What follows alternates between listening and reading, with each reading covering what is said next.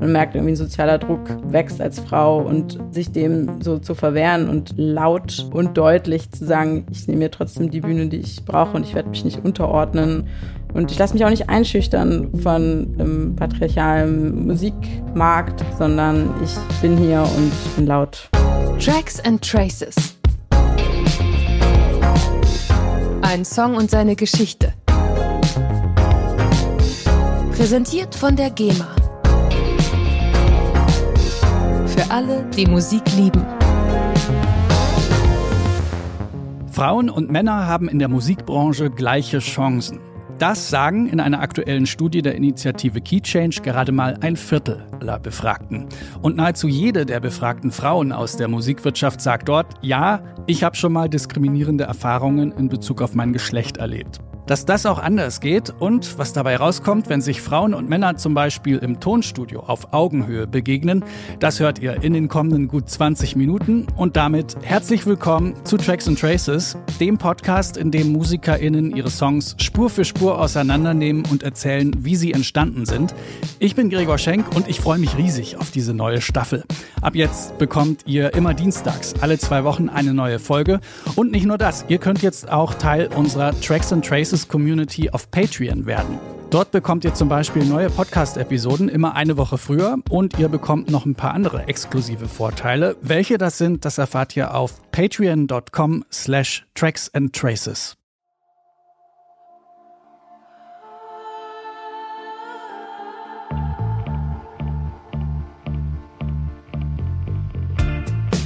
Luisa ist eine Musikerin aus Hamburg. Eigene Songs schreibt sie, seit sie 16 ist. Ihr erstes Album nimmt sie 2012 komplett in Eigenregie auf. Und auch auf der Bühne macht sie erstmal alles selbst. Mit Gitarre, Loopgerät und ihrer ausdrucksstarken Stimme. 2015 unterschreibt Luisa als erste deutsche Künstlerin einen Plattenvertrag beim kanadischen Label Network. Sie tourt durch Europa, tritt bei Inas Nacht auf und steuert einen Song zur Netflix-Serie Orange is the New Black bei.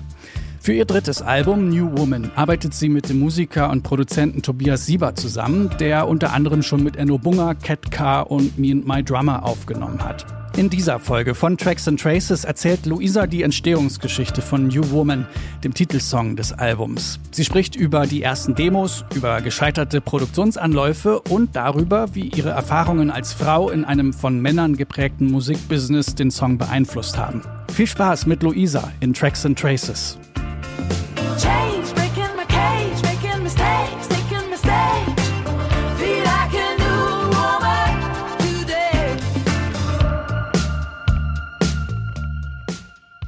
Hi, ich bin Luisa und ich bin Musikerin und Songwriterin aus Hamburg. Das Spannende ist ja, dass äh, New Woman eine sehr lange Reise mit sich trägt, weil die Rohfassung von dem Song tatsächlich schon 2016 ich im Proberaum aufgenommen habe. Die allererste Idee war ein Backbeat, den ich einfach über meinen Looper gespielt hatte, also Boom Chuck, ganz äh, rudimentär. Und dann habe ich eben angefangen, so eine Gitarrenlinie zu spielen, die dann später die Basslinie geworden ist von New Woman.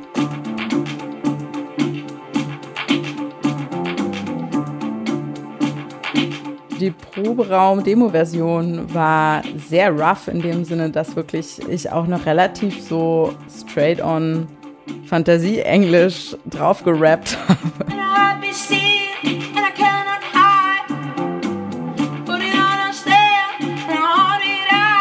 Gab auch noch Backing-Vocals, die ich so eingesampelt hatte.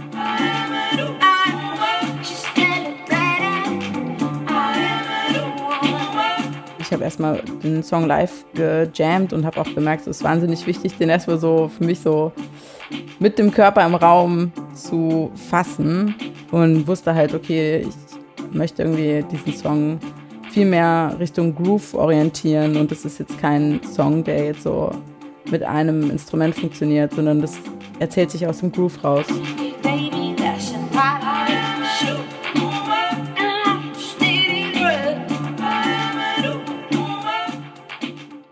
Es war eine Zeit, wo ich gerade von einer sehr langen Europatour kam und gleichzeitig davor aber auch ein relativ schwieriger Trauerprozess für mich losgetreten war, den ich bewältigen musste. Und so dieses Gefühl, mit der Musik touren zu können und weiterkommen zu können, hat mir dann thematisch diesen New Woman Song zugespielt.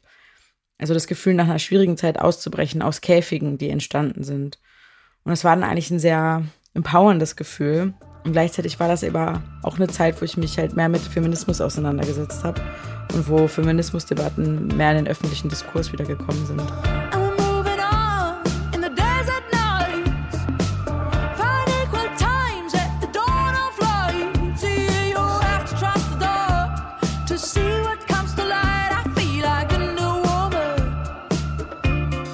Dann war aber die Reise, bis ich dann ja mit verschiedenen Versionen zu Tobi kam, wirklich eine relativ lange Reise. Weil ich halt so ein bisschen blöde Erfahrungen diesmal auch mit so verschiedenen Produzenten gesammelt hatte und halt auch so ein bisschen wirklich am Ende meiner Kräfte war, weil ich das Gefühl hatte, so, boah, wenn man halt mehrfach gegen die Wand rennt und das war jetzt nicht nur der Song, sondern grundsätzlich eigentlich einen, sozusagen jemanden zu finden, der auf Augenhöhe mit einem eine Produktion stemmt und wo es nicht so ein hierarchisches Gefälle gibt, der Produzent sagt, wo es lang geht und ach, du hast eine süße Vision, aber wir machen das mal anders so.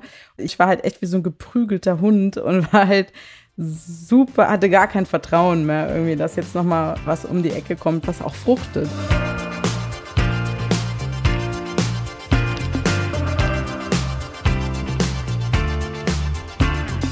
Hi, ich bin Tobias Siebert und bin, äh, wie sagt man, Musikproduzent und sowas wie ein Raumgeber. Luise habe ich irgendwann mal über Enno Bunga kennengelernt, also nicht persönlich, sondern er hat mir davon erzählt und da habe ich ein paar Lieder gehört und war total begeistert davon. Seitdem habe ich das immer so beobachtet und dann haben wir auch mal ein Konzert zusammen gespielt und haben uns dann kurz mal unterhalten, so Hallo gesagt und es war irgendwie immer sehr ja, ich habe irgendwie gefühlt, da ist irgendwie was und ich finde das total super. Tobi versteht halt einfach die Soundästhetik, wo ich hin möchte. Und noch dazu ist er jemand, der halt nicht einen von oben herab behandelt oder der irgendwie versucht, was aufzustülpen, sondern ich darf mit dirigieren und ich darf mitleiten, was diese Platte sein soll.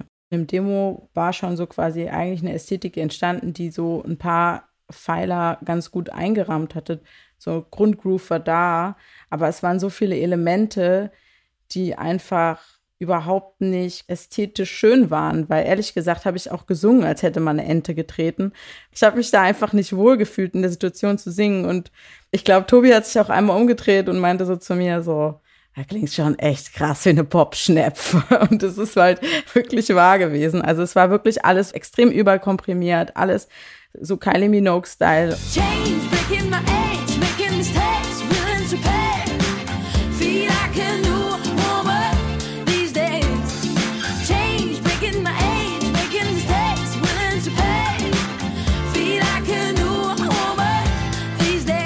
meine, der Song ist extrem poppig, aber man muss den halt anfassen mit einer sehr lässigen Indie-Attitude und gleichzeitig auch verstehen, dass halt so der Grundkontext aus der Inspiration halt die 80s waren. Und ja, ich habe halt vor viel Michael Jackson in der Zeit gehört und das hat halt Tommy 1A verstanden und den Song dann auch gerettet. Kann es sein, dass du den Text dann noch verändert hast? Ja, und ich glaube, das war nämlich auch so ein Moment, wo ich kurz mal äh, ins Grübeln gekommen war, ob ich eigentlich den Text so haben möchte. Und ich glaube, eine Zeile war halt Making Mistakes und dann war Willing to Pay. Und dann dachte ich, willing to pay klingt halt voll blöd, weil erstens ist es irgendwie so ein bisschen so ein Money-Phrase und auf der anderen Seite ist es auch irgendwie eine Einladung, dass man auf die Fresse kriegt. Das soll es ja nicht sein. Und äh, dann habe ich dann wir den, glaube ich, umge Making Mistakes, Taking the Stage. Und das war natürlich ein bisschen klarer. Change, breaking my cage, making mistakes, taking mistakes. Wir haben den Song bei Tobi im Studio in Kreuzberg aufgenommen ja, es ist halt ein wahnsinnig tolles Studio, weil es ein ganz so goldenes Studio ist und eine wahnsinnig tolle Atmosphäre hat. Und auch man reinkommt und irgendwie gleich sich so zu Hause fühlt. Und ja, Tobi einfach als guter Gastgeber, der immer einen Kaffee macht und einen auch schon so die richtige Entspannung bringt. Und ganz oft hatte ich das Gefühl, wir schnattern eigentlich nur und arbeiten gar nicht. Und dann am Ende des Abends war ein Song fertig. Also es war irgendwie super flowy und hat sich total natürlich angefühlt. Und das war total wichtig für den Song, der auch viel Verkrampfung davor hatte und viel Druck und viel Erwartungshaltung. Das Studio ist so ein bisschen wie so ein Wohnzimmer aufgebaut. Also da steht ein Bücherregal im Regieraum und es ist alles sehr offen und es gibt so Stuck an den Wänden und alles steht irgendwie voller Instrumente und die Idee dahinter ist, dass es eben mehr wie ein Wohnzimmer wirkt und nicht wie so ein steriles Fabrikstudio, wo man so abliefert, sondern dass man da so eigentlich das Gefühl hat, man will die Schuhe ausziehen und in Pantoffel schlüpfen und sich an die Spielwiese machen. Also so ein bisschen so ein Kindergartengefühl. So überall stehen irgendwelche Spielzeuge rum.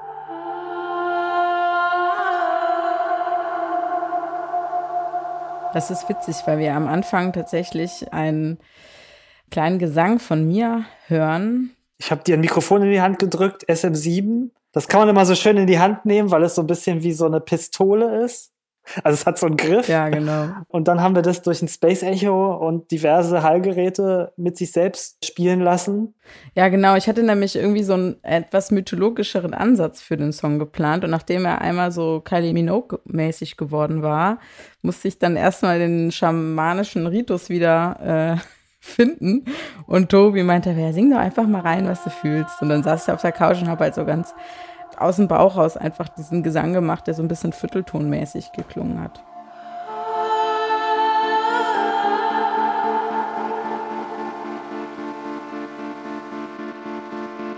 Das war eine Spur, die tatsächlich irgendwie noch so ein Mix war zwischen irgendeinem Plugin von Ableton und ein David Smith Synth. Das Wichtigste ist bei dem Synth auch, dass er eine rhythmische Information gibt direkt, die Achtel. Und dadurch bringt er eigentlich so eine Unruhe direkt in den Song rein oder so eine Erwartungshaltung. Und das ist ja auch nur irgendwie ein Pad, das so die ganze Zeit so vibriert und er verkündet einfach so ein bisschen so was Mystisches oder so was Düsteres fast auch noch ein bisschen, was dann ja dann erst durch die Drums so ein bisschen abgelöst wird.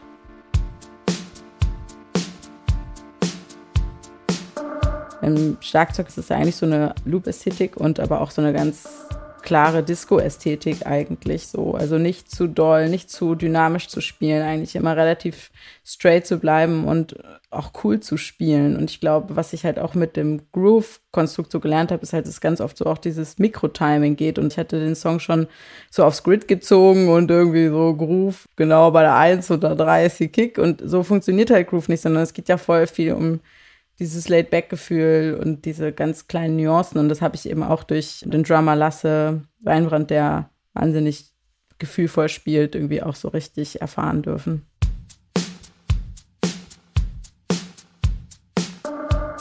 Und dann habe ich später aber noch mit dem Salzstreuer, meinem Lieblingsshaker, dieses Jodsalz, was man kennt, diese große Papp, dieser Pappäumel, den haben wir nämlich immer im Studio gehabt zum Kochen und irgendwann bin ich mal auf die Idee gekommen, da beim Kochen mit rumzushakern und seitdem ist es mein Lieblingsshaker. Und den habe ich nochmal drüber gespielt, also über das ganze Lied, glaube ich, sogar händisch. Wirklich so. Und wenn man noch ein bisschen tiefer reinhört, ein bisschen weiter rechts, hört man den Salzstreuer.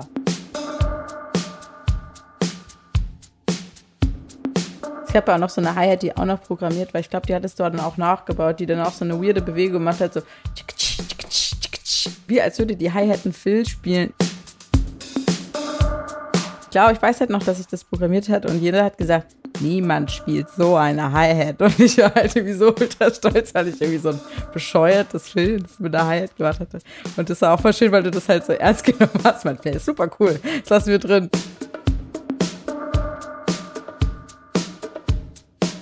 Ich wusste halt, ich will unbedingt irgendwie so eine Conga oder eine Bongo in diesem Song, weil, wie gesagt, Disco-Referenzen, da ist immer eine Bongo oder eine Conga. Und überhaupt, diese ganzen Groove-Sachen sind toll. Also, das sind ja nicht nur Drums und Percussion, sondern jedes Instrument macht irgendwie Grooves. Dieses Vibrato ja, die Gitarre vom, vom ja auch Dings, total. die Gitarre total, der Bass. Also, eigentlich hat man die ganze Zeit, hat man so überall so Timings, die einen umgarnen und das so relativ besonders machen.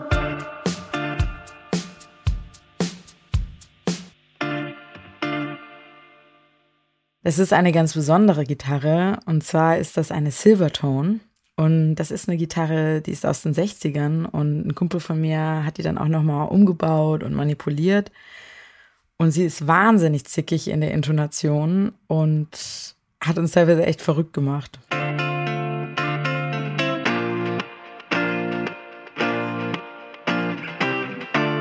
Don't give them too much. Das finde ich immer so voll wichtig bei einem Song, weil zwischendurch dachte ich auch so, oh, ich bin auch eigentlich Gitarristin und ich hab, kam von folky Gitarrenlinien und wahnsinnig viel Picking und jetzt spiele ich nur D-Moll. Das kann es doch nicht sein. Also es gab so Konflikte in mir selber, so als Gitarristin sich auch so zurückzunehmen und halt zu sagen, ey, das ist halt einfach nur Chuck, Chuck. Und mehr darfst du auch nicht geben und auch nicht später. Dann hatte ich auch gedacht, okay, gibt es ja noch irgendwelche Harmony Changes oder so, gibt es noch andere Akkorde in den Strophen.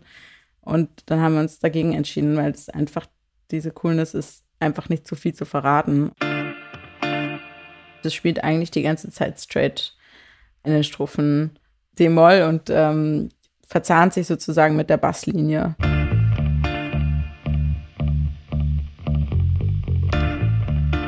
Die Bassline ist natürlich irgendwie das Core-Element von dem Song. Als ich die damals auf der Gitarre geschrieben habe, wusste ich halt so, ich will irgendwie sowas wie so eine Legendary Line schreiben. Also es war schon so ein bisschen berechnend, dass ich mich viel so mit Instrumentallinien einfach beschäftigt haben, die schon an sich eine Kraft haben und, und schon ganz viel erzählen und auch so einen Minimalismus aushalten, weil sie einfach in sich schon gut sind.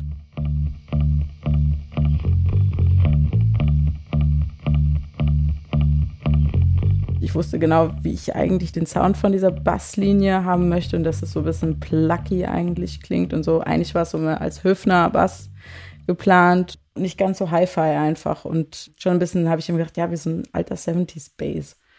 Und ich glaube auch, dass verschiedene Referenzen schon mit Psycho Killer von Talking Heads behauptet worden, aber ich kannte den Song damals noch nicht, das muss ich echt sagen. Also ich habe irgendwie so eine spiritual Energy mit Talking Heads und ja, seelenverwandt sozusagen.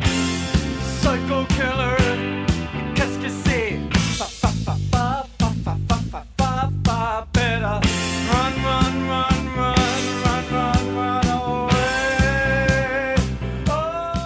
Mir gerne mal so Inspirationslisten schicken.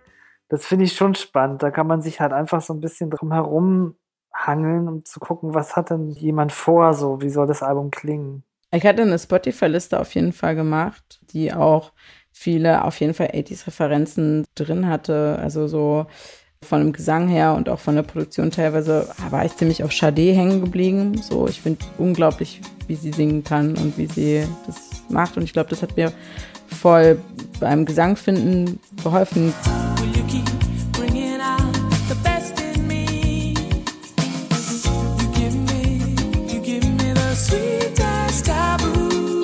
Ja, und dann aber halt auch so ganz viel Fleetwood Mac, habe ich gehört, richtig, richtig viel.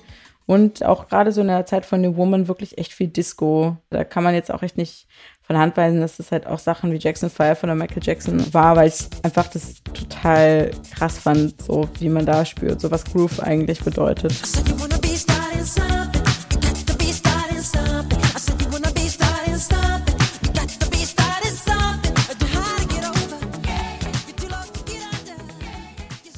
Die Grundstimmung war für mich eigentlich ein Bild so des, ähm, so eine Aufbruchsstimmung und eine Atmosphäre von Dark Blue Nights, wie so eine Sommernacht, wo es nicht richtig dunkel wird und man aber einfach irgendwie so ein Gespür hat von so, ich bin irgendwie in der Wüste und alles liegt irgendwie brach und es ist ganz viel ungewiss und liegt offen und ist auch vielleicht bedrohlich und auch vielleicht lebensfeindlich, aber man zieht weiter und macht weiter.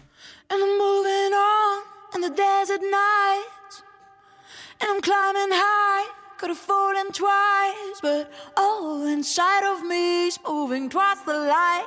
I feel like a new woman.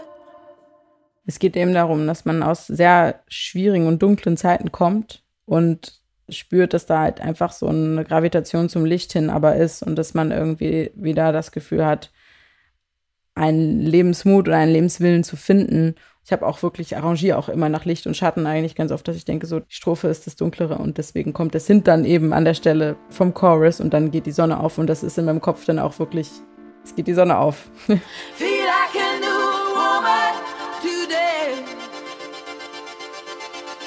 Das hat sozusagen eine eigene Dimension, so als Künstlerin irgendwie sich aus der Komfortzone zu wagen, aber eben auch als Frau, als Musikerin bestimmte Stereotype und bestimmte Käfige aufzubrechen, die man vielleicht auch erst merkt, wenn man, ja nicht wenn man Anfang 20 ist, sondern erst wenn man Mitte 20 ist oder Ende 20. Change, breaking my cage, making mistakes, taking my stage. Feel like a new woman today. Man merkt irgendwie ein sozialer Druck wächst als Frau und sich dem so zu verwehren und nicht nur zu verwehren, sondern laut und deutlich zu sagen, ich nehme mir trotzdem die Bühne, die ich brauche und ich werde mich nicht unterordnen und ich werde Veränderungen herbeiführen und ich lasse mich auch nicht einschüchtern von ja, einem patriarchalen Musikmarkt, sondern ich bin hier und bin laut. I am not afraid, hear me shouting. Ja, ich glaube, da ist immer noch ein weiter Weg zu gehen, was man ja auch teilweise an so Booking-Fragen sieht. Also zum Beispiel jetzt Rock am Ring hat gerade seine Line-Up ja veröffentlicht und hatte zwei Prozent Frauen im Line-Up. Und das ist ja auch nicht das einzige Festival. Also ich glaube halt auch gerade so, was Booking angeht und was damit auch einhergehende Chancen anbelangt, dass deine Musik vor Publikum kommt, dieses ganze Kumpelbusiness, dass der dann wieder den kennt und der den so und diese Infrastrukturen auch. Ich glaube, da ist noch voll viel im Argen und noch voll viel zu tun.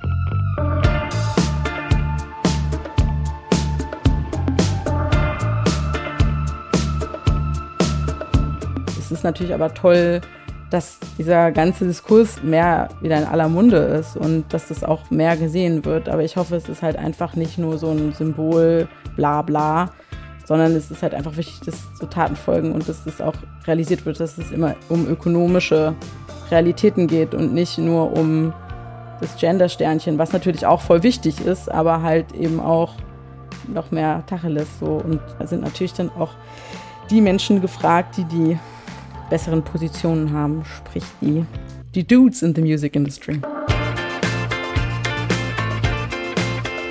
Ich hatte dann echt so das Gefühl, teilweise, ich habe gar keinen Bock mehr darauf und will irgendwie gar nicht mehr in der Musikindustrie sein und zum Glück habe ich aber dann diese Platte auch fertig gemacht und deswegen war auch dieser Song New Woman so wichtig, weil er der erste Song war, den ich geschrieben hatte und einer der letzten, der in diesem Zyklus fertig geworden ist und der auch in der Message eigentlich das Album trägt. Change, breaking my cage, making mistakes, taking my stage. Feel like a new woman. Und hier ist der Song in seiner Gänze. New Woman von Luisa.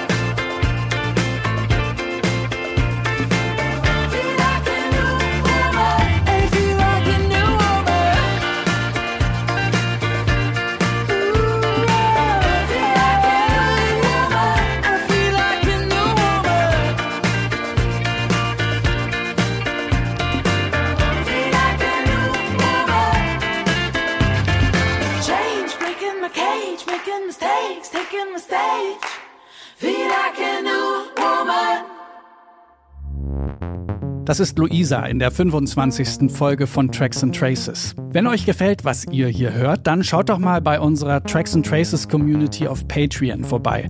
Mit einem kleinen monatlichen Beitrag bekommt ihr dort zum Beispiel neue Episoden immer eine Woche früher als alle anderen. Ihr habt Zugang zu exklusiven Bonusinhalten. Ich nehme euch da so ein bisschen mit hinter die Kulissen. Ihr könnt den Podcast sogar mitgestalten und Fragen an meine Gäste stellen. Und obendrauf schicke ich euch ein totschickes Tracks and Traces T-Shirt. Da müsst ihr euch aber beeilen. Die T-Shirts sind nämlich streng limitiert. Ihr seht also, das lohnt sich. Und ganz nebenbei macht ihr damit möglich, dass ich den Podcast regelmäßig und nachhaltig produzieren kann. Schaut euch das gerne mal an auf patreon.com slash tracks and traces. Tracks and Traces ist ein Podcast von Detektor FM und wenn ihr die Musik mögt, die ihr hier hört, Luisa zum Beispiel, dann schaltet gerne mal unser Podcast-Radio ein. Auf Detektor FM gibt es rund um die Uhr zwei Livestreams, den Wortstream mit einer Mischung aus Podcasts, Moderation und Musik und den Musikstream mit nonstop handverlesener Musik. Hier gibt es weder Algorithmus noch Genregrenzen. Von Folk bis Hip-Hop spielen wir da, was uns am Herzen liegt und bergen dabei eben auch immer mal wieder alte Schätze. Geht dazu einfach auf Detektor FM und klickt oben links auf den Stream. In diesem Sinne, bis zum nächsten Mal. Ich bin Gregor Schenk. Danke fürs Zuhören. Tracks and Traces. Ein Song und seine Geschichte Präsentiert von der GEMA. Für alle, die Musik lieben.